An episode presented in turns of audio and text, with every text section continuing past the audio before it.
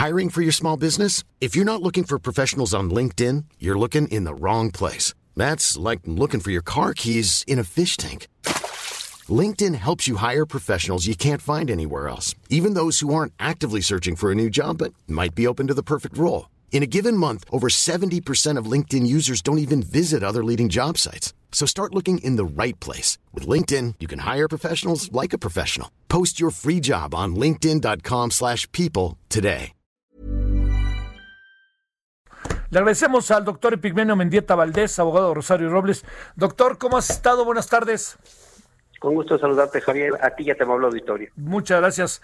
A ver, yo diría que, ¿por qué no le entramos de esta manera? ¿Cómo están las cosas? ¿No? Para, para ir, si te parece, yo irte preguntando sobre la marcha. Adelante.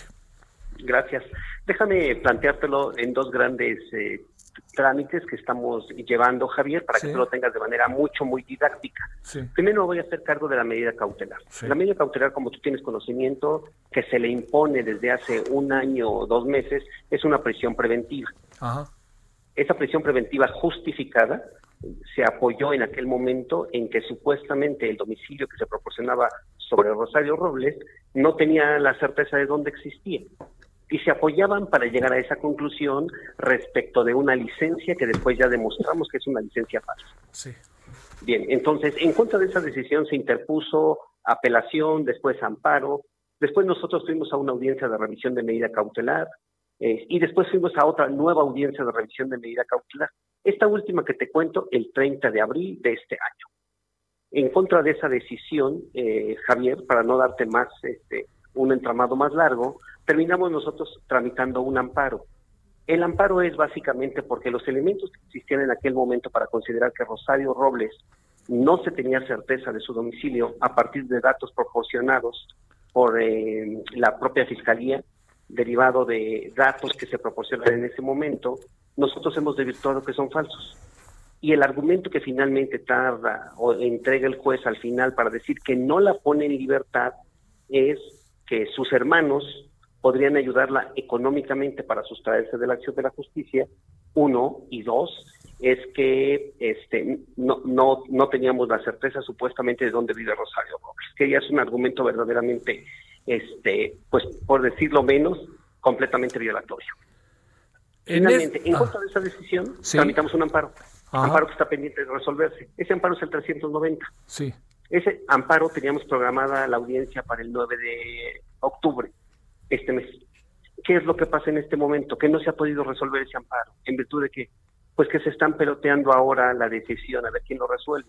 Dice el, el tercer, el juzgado tercero de distrito que quien lo tiene que resolver es el cuarto. Perdón, el cuarto dice que es el tercero y el tercero dice que es el cuarto. Lo dice de manera muy clara. No, no hay quien quiera resolver este problema por lo conflictivo que podría resultar efectivamente poner a Rosario Robles en libertad porque los elementos que dieron en aquel momento, Javier, hemos venido combatiéndolos todos, ya no tienen un elemento para justificar que Rosario podría convertirse en un riesgo y sustraerse de la acción de la justicia o que se pudiera con su libertad obstaculizar la impartición de justicia. Eso es por lo que hace a la medida cautelar. Ajá. Este, a ver, déjame plantearte, doctor. Eh, digamos, este, ¿Qué piensas de lo que se dijo que si Rosario cooperara, o sea, pues yo supongo que si contara las cosas, le podría ir, estoy interpretando mejor de lo que le está yendo o cosa parecida? Fíjate que lo, lo escuché y lo escuché en la voz del propio fiscal general en el momento que dio aquella entrevista en el Colegio de México. Sí.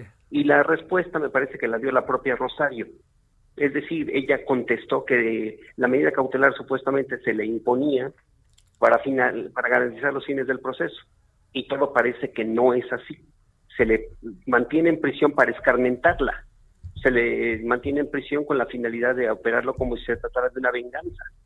Pero ella contesta de manera contundente en el sentido de que ella no tiene videos, que no tiene a quién delatar, que no tiene eh, para descubrir ese entramado que sí tienen otros actores políticos. Eso no lo tiene Rosario.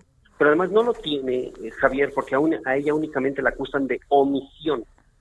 Tú decías al momento de, empezar la entrevista, que habrá quien esté a favor y quien esté en contra. Pues yo te digo que para poder decidir si estamos en ese... En, esa disyuntiva.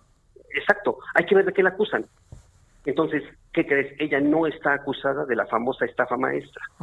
Ella no está acusada de haberse quedado con algún recurso. Ella no tiene la fiscalía y no sigue una línea de investigación para buscar su patrimonio. Su patrimonio está asegurado y es una cuenta que tiene 20 mil pesos. Pero además ya buscaron información, Javier. Ella no se quedó con ningún recurso, no se sacó el dinero como lo pretenden hacer creer y se desvió supuestamente a través de empresas para que después regresara a su patrimonio. Eso no existe y no es de lo que lo acusan. ¿Por qué resulta importante que esta petición que hizo Rosario de que varias personas fueran a declarar, entre otros Emilio Cebadúa?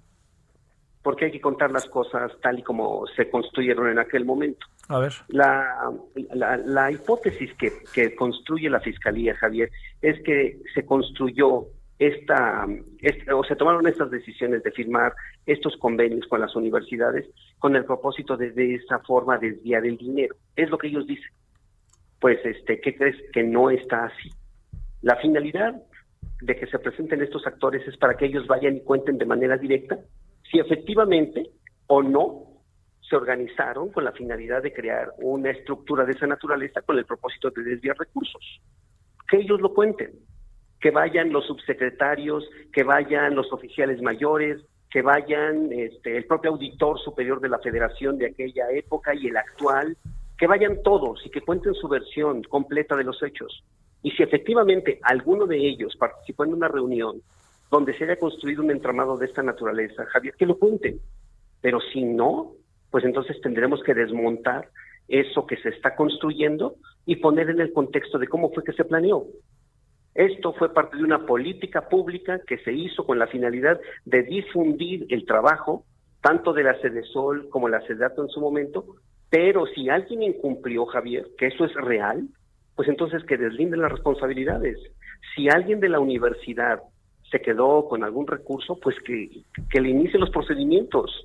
Pero lo peor de todo, si alguien falsificó algún documento, alguna mm, nota, algún documento para, para supuestamente comprobar cómo hizo uso de esos recursos, pues ahí tienen un delito. Pero eso definitivamente no resulta atribuible a Rosario Robles en su calidad de secretaria de Estado. ¿Qué supones que un personaje como Emilio Cebadúa eh, diría? Déjamelo decírtelo en términos de las propias responsabilidades de su propio encargo. Él era el oficial mayor. Él tenía por mandato de ley ser el presidente del comité de adquisiciones. Él tenía la obligación de poner en conocimiento, vigilar eh, y dar trámite a cualquier trámite de adquisición. También tenía la obligación de contestar todos los puntos, observaciones, eh, auditorías, eh, informes técnicos que le pidiera la Auditoría Superior de la Federación. A Emilio Cebadúa lo señala la propia Auditoría Superior de la Federación como la persona responsable de dar cumplimiento a estas obligaciones. A él le inician procedimientos administrativos para justificar esto y posteriormente denuncias. Entonces creo que tiene mucho que contarnos. O sea, presumes, presumes, que quede claro, ¿eh? utilicé la palabra presumes, que Emilio Cebadúa tiene responsabilidades que hasta ahora no han sido delimitadas. Creo que esa parte la tendrá que resolver el propio agente del Ministerio Público, Javier. ¿Y por qué razón? A mí me toca crear la defensa de Rosario. Si alguien tiene que acusarlo, tendrá que ser la Fiscalía General de la República, no la defensa de Rosario Sí, claro. Oye, a ver, pero ¿por qué, por qué supones que hasta ahora eh, Emilio Cebadúa no ha sido eh, digamos, eh, llamado. Eh, ha pasado mucho tiempo, tenemos más de un año y meses de Rosario en la cárcel y era el oficial mayor de la dependencia que dirigía Rosario. Sí, creo que es una muy buena pregunta y qué bueno que la pones este, sobre la mesa, porque además creo que esa pregunta hay quien sí la tendría que responder y es el, el agente del Ministerio Público de la Federación. Sé por los medios de comunicación que hay algunos mecanismos de legales que está haciendo valer, pero con toda sinceridad no conozco la causa del por cual en este momento él no está sometido a un proceso penal. ¿Tienes hipótesis de que hay una mano que mece la cuna? No lo sé, pero este, creo que el mejor o el más indicado para decirnos cómo está esa situación, pues es el mismo, ¿no? Ajá. Bueno, a ver, la otra. Este, eh, ¿cómo, ¿Cómo está, eh, cuál es la vida de Rosario Robles en la cárcel? Quiero decir, eh, ¿tiene algún tipo de privilegio? ¿La tratan más mal que a cualquiera? ¿Qué es lo que pasa con una mujer que fue poderosa en dos momentos políticos del país? Creo que lo que te puedo contestar es que Rosario ha sido congruente, congruente con su argumento, congruente con su lucha política y, y congruente incluso con su estancia y permanencia en un reclusorio. Ella está en un pabellón normal con este el grupo de internas a las que le corresponde en su en su estancia. Este no tiene ningún tipo de privilegio. Este eh, eh, las condiciones de cárcel, Javier, eh, a todas las personas, a, cualquiera, le afectan en su estabilidad emocional, en su estabilidad física, en su salud, en su propia familia. Eso no es una excepción para Rosario. Rosario, además tú la conoces, es una mujer menudita. Bien, hoy está ha perdido peso de manera importante, su salud se ha visto mermada, ella es enferma crónica de, este, de vías respiratorias, este, eh, se le ha determinado ya hipertensa y este y pues bueno todo, todo todo esto se convierte ya en una situación pues que sí afecta a su a su estabilidad pero aquí lo verdaderamente grave Javier es que ella no tendría que estar en prisión para llevar a cabo un proceso por un delito que no es grave ella tendría que, que haber salvaguardado el derecho de llevar su proceso en libertad porque además compareció voluntariamente. No se escapó a ninguna parte del mundo. No, estaba, estaba en España, ¿no? Y se vino para México. Estaba en un viaje de, de, este, de vacaciones con su hija en Europa, efectivamente, este, y tomó los aviones y regresó para estar presente en la audiencia. Pero además de que en la primer segmento de esa audiencia no se le impuso medida cautelar, regresó voluntariamente al segundo segmento y ahí es donde se le impuso la medida cautelar. Alguien que pretende evadirse de la acción de la justicia no hace eso. También esto que significa una revisión de los documentos falsos incluye la falsa licencia de Rosario Robles. Este, esa licencia, fíjate qué bueno que lo comentas, nosotros hemos demostrado mediante cinco distintas periciales que ese documento no lo tramitó ella, que la fotografía que obra ahí la tomaron de internet y la suplantaron en esa solicitud. Este, también demostramos que la firma que obra en la solicitud y en esa mica no le corresponde. También demostramos ya que la huella digital que obra en la solicitud y en esa mica tampoco le corresponde y que ella no podía estar en dos lugares al mismo tiempo. Porque imagínate, resulta que hizo el trámite el mismo día, eh, la, la suya, la permanente y esa que se le pretende atribuir. La diferencia son 40 minutos entre un trámite y el otro. Resulta que tú y yo hemos hecho trámites de licencias, Javier, y nunca nos hemos tardado 40 minutos. Pues resulta que ella tiene el don de la ubicuidad y puede estar en dos lugares al mismo tiempo, hacer trámites y terminar los trámites. Pero además, lo más curioso es que en un lugar aparece, y lo diré con mucho cariño para Rosario, completamente despeinada, vestida de una forma, y en la que nosotros denominamos licencia fake, sale perfectamente maquillada e incluso posando con los labios perfectamente delineados y perfectamente este, preparada, como si se tratara de una foto de estudio. Oye, esa es la gran diferencia. Si si quieren descongelar las cuentas de Rosario, eh, ¿por qué razón si han argumentado una y otra vez que no tienen un quinto? Mira, me parece que ese es un trámite que necesariamente se tiene que llevar a cabo porque es completamente irregular.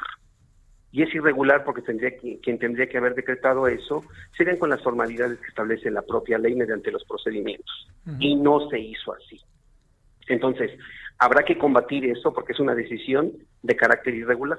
Pero además se tiene que impugnar porque entonces ya no puedes formar parte del sistema financiero en este país.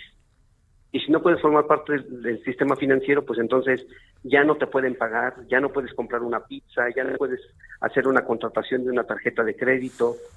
Y todas las obligaciones que de ahí derivan, pues tienen que ver con tu estabilidad en el sistema financiero y eso te permite ser susceptible de poder viajar, de poder, bueno, de hacer todo tu vida. Esa es la finalidad de combatir una medida de esta naturaleza. A ver, este, por último, eh, ¿cuál es el, a ver, la prospectiva del asunto, ¿dónde está parada, doctor? A ver, ¿qué, qué, qué es lo que presumen? ¿Cuándo es una nueva fecha importante para ver si la van a liberar, no la van a liberar para que siga todo el proceso en, en, este, en su domicilio, eh, sin poder salir, lo que fuera? ¿Cuándo lo vamos a saber? Tenemos dos fechas importantes en puerta, Javier. La primera de ellas es la que tiene que ver con la resolución de esta de este amparo para resolver la medida cautelar. ¿Eso cuándo es? Eso se tendrá, no tenemos una fecha cierta, en virtud de lo que yo te decía. Hay un eh, planteamiento de incompetencias de dos juzgados que se tendrá que resolver por el órgano superior de ellos, para decidir quién se queda con el asunto y qué tendrá que resolverlo. Esa es una parte.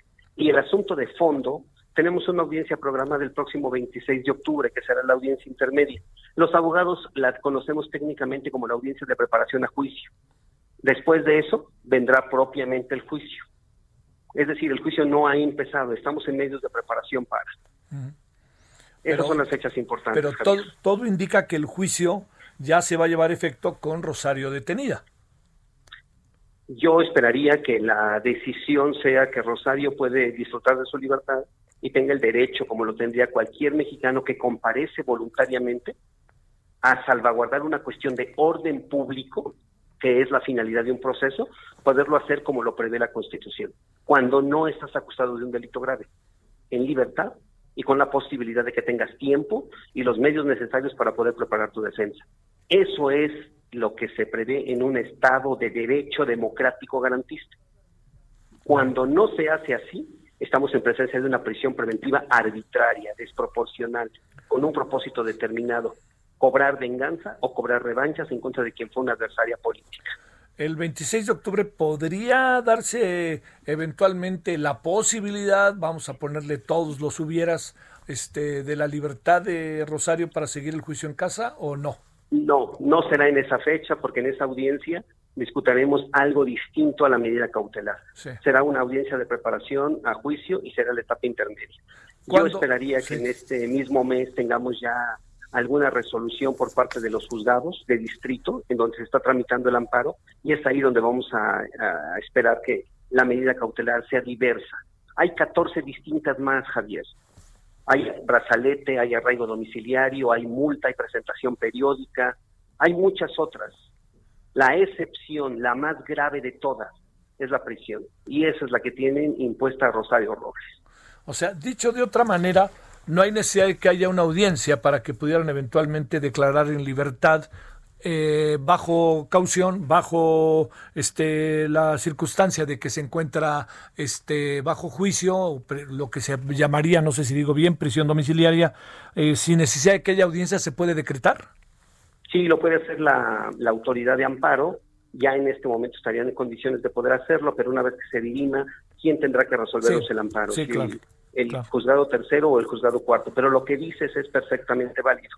Ya en este momento la autoridad de amparo tiene eh, bajo su tutela la libertad personal de Rosario, nos concedieron una suspensión provisión definitiva para ese efecto y estaría en condiciones perfectamente de resolver las cosas así como tú las planteas que ella pudiera llevar su proceso en libertad.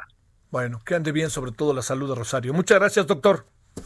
Un abrazo para ti y otro para tu amable auditorio. Muchas gracias. When you make decisions for your company, you look for the no-brainers. If you have a lot of mailing to do, stamps.com is the ultimate no-brainer. Use the stamps.com mobile app to mail everything you need to keep your business running with up to 89% off USPS and UPS. Make the same no-brainer decision as over 1 million other businesses with stamps.com. Use code program for a special offer. That's stamps.com, code program.